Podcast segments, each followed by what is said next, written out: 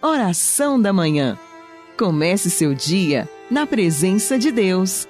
Oração da Manhã com Dom Adaí José Guimarães, Bispo da Diocese de Formosa, Goiás.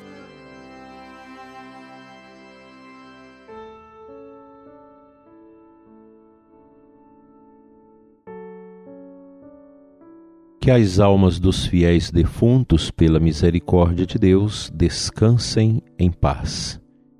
Inicio com você, prezado ouvinte, esta manhã bonita de segunda-feira pascal, em nome do Pai, do Filho e do Espírito Santo. Amém. Deus eterno e todo-poderoso, a quem ousamos chamar de Pai, dai-nos cada vez mais um coração de filhos para alcançarmos a herança prometida por Cristo nosso Senhor. Amém. Agradeço a todos por tantos cumprimentos pascais nesses dias.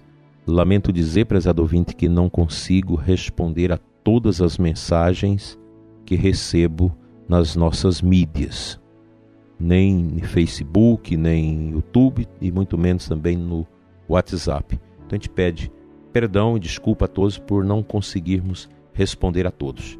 Mas agradeço carinhosamente a todos que têm passado mensagens, cumprimentando, rezando por nós, manifestando seu amor, sua oração pelo nosso programa, pela nossa diocese, pelo nosso clero e por todos os nossos trabalhos. Deus lhes pague. Aquelas pessoas que queiram participar da oração da noite, que nós começamos no ano passado, no início do fechamento da pandemia, e continuamos, sempre às 21 horas pelo meu YouTube, também pelas mídias da Diocese de Formosa, tanto no Facebook, tanto no YouTube. E você também pode acessar o meu YouTube, onde estão também os programas Oração da Manhã e os programas da Oração da Noite. Nós terminamos há pouco mais de um mês, um mês e meio, o estudo que começamos no ano passado do livro A Imitação de Cristo e agora estamos estudando a carta, o livro de São Francisco de Sales a Filoteia, que é extraordinário, uma grande introdução à vida devota. Se você queira participar conosco, sempre de segunda a sábado, às 21 horas. O tempo da Páscoa nos convida a um contemplar o caminho da vida nova, o desejo de uma conversão, de uma mudança de vida eu tenho visto esse movimento de conversão da parte de muitos jovens, adolescentes, jovens que têm tido contato com literaturas mais profundas, com a vida dos santos e têm aderido a esse chamado de Deus a uma vida nova. E a gente agradece aos sacerdotes que, fiéis à tradição da igreja, têm ajudado os jovens e tantas pessoas a encontrarem esse caminho de busca da vida nova. É bonito o caminho da austeridade, de uma vida de exigência no caminho de Cristo. Geralmente os nossos jovens não querem uma conversão fragilizada, uma conversão pelo meio do caminho. Os jovens querem uma vida séria, uma vida exigente de oração, de adoração. E a gente fica feliz porque muitos jovens estão buscando a adoração a Jesus Eucarístico, enquanto muita gente na igreja, até sacerdotes, não valorizam a adoração ao Santíssimo, como há pouco tempo escutei de um que dizia que não há necessidade de ficar adorando o Santíssimo, você tem que empenhar na transformação do mundo a gente pergunta para o padre o que é, que é a transformação do mundo, ele vai para o viés ideológico. E não é essa transformação que vem do coração. Ninguém vai transformar o mundo se não transformar o coração do homem. Do contrário, nós vamos ser submetidos a ditaduras, a controles, porque um coração que não é convertido, um coração que se abre a estas mentalidades do mundo, ele pode ser facilmente é, conduzido, controlado. O cristão não. Quem se converte de verdade, submete a sua vontade a Cristo, e não vai deixar que o mundo governe. Tem muita gente que está na igreja, mas o coração está governado pelo mundo. E aí é um risco, você coloca em risco a sua alma, a sua salvação. A gente precisa ter presente isso, a importância dos sacramentos nesse processo da nossa santificação, a importância da oração, a importância da vida cristã como deve ser vivida. Nós meditamos durante a quaresma Santo Afonso Maria de Ligório, meditamos na oração da noite Tomás de Kempis na imitação de Cristo e agora São Francisco de Sales com o seu livro A Filoteia.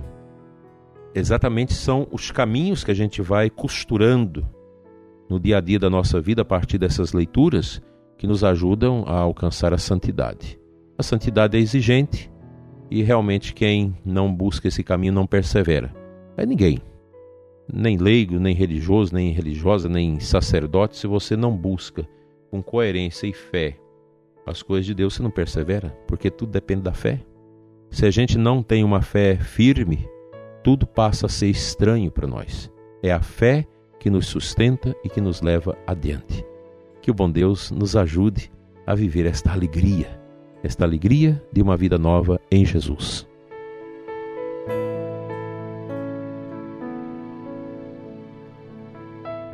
O evangelho desta segunda-feira pascal é João 3 de 1 a 8, aquele diálogo de Jesus com Nicodemos. Jesus respondeu a ele: Em verdade, em verdade te digo, se alguém não nascer da água e do espírito, não pode entrar no reino de Deus. Quem nasce da carne é carne, quem nasce do espírito é espírito.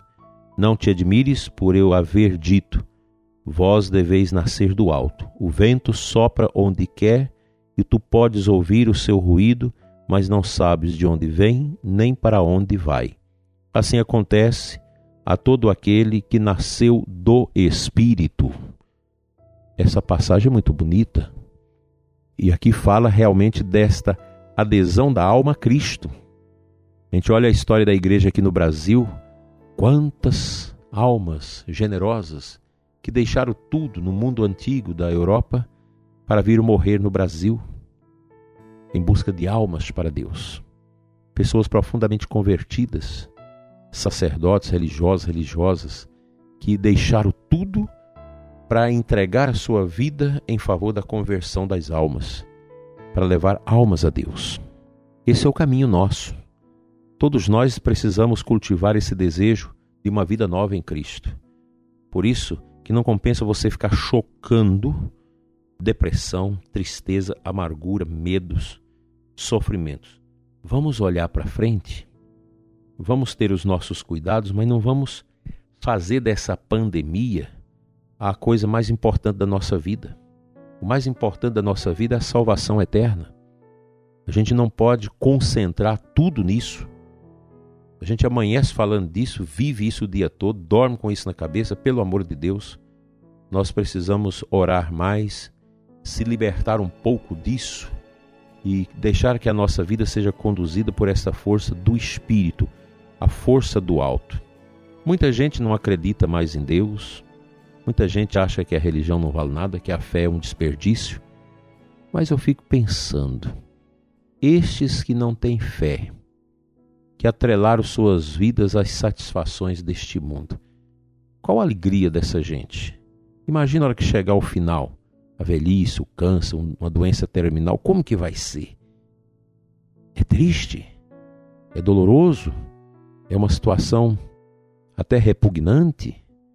Então, meu prezado ouvinte, nós somos cidadãos do reino e nós precisamos ser embalados por este sopro do Espírito Santo de Deus que nos move na estrada do próprio Jesus. Nós não temos cidade permanente aqui. O nosso caminho é aquilo que a Sagrada Escritura indica para nós, que a igreja nos ensina. Esse caminho com Jesus, o caminho de Deus, o caminho da paz.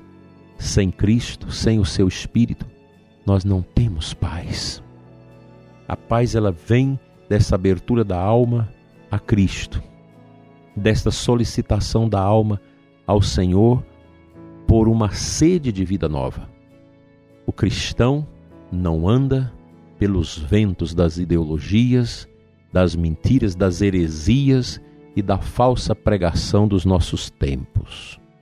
O cristão segue no vento do Espírito, através da leitura da palavra, da sua meditação, da sua oração, da vida dos santos, a tradição da igreja, as verdades da nossa fé, as boas pregações.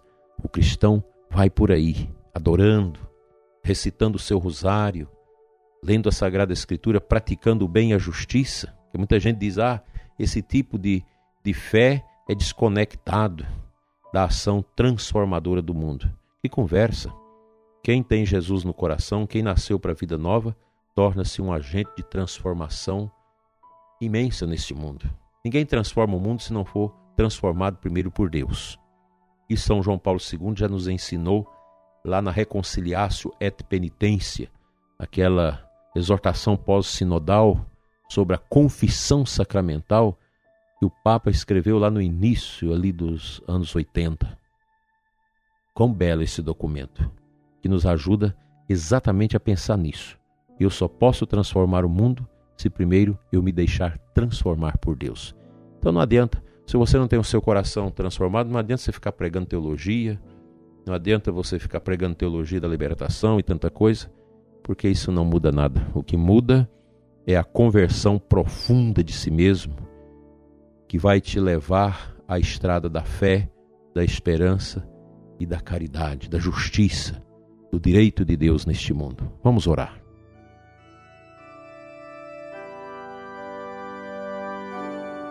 Deus de amor, uno e trino, Trindade Santa, amor que se doa Toca nesta manhã o coração do ouvinte que está triste, amargurado, angustiado pelas mortes, pelo medo, pela solidão deste mundo, pelas carências, pelo desemprego, por tanto sofrimento, Senhor. Não deixe, ó Pai, que as almas se percam por causa do sofrimento, da angústia e da tristeza. Vem, Senhor, em auxílio à nossa fraqueza e nos encha com a luz do seu amor. Fica conosco, Senhor hoje e sempre. Toca o coração dos doentes, dos que sofrem, dos que estão aflitos, dos que estão angustiados, tristes, desanimados. Renova, Senhor, o ar das nossas casas, para que nós possamos respirar esperança, amor, confiança e verdade. Fica conosco, Senhor. Cura o coração dos que estão angustiados, que pediram as nossas orações, que rezam conosco nesta manhã, hoje e sempre. Amém.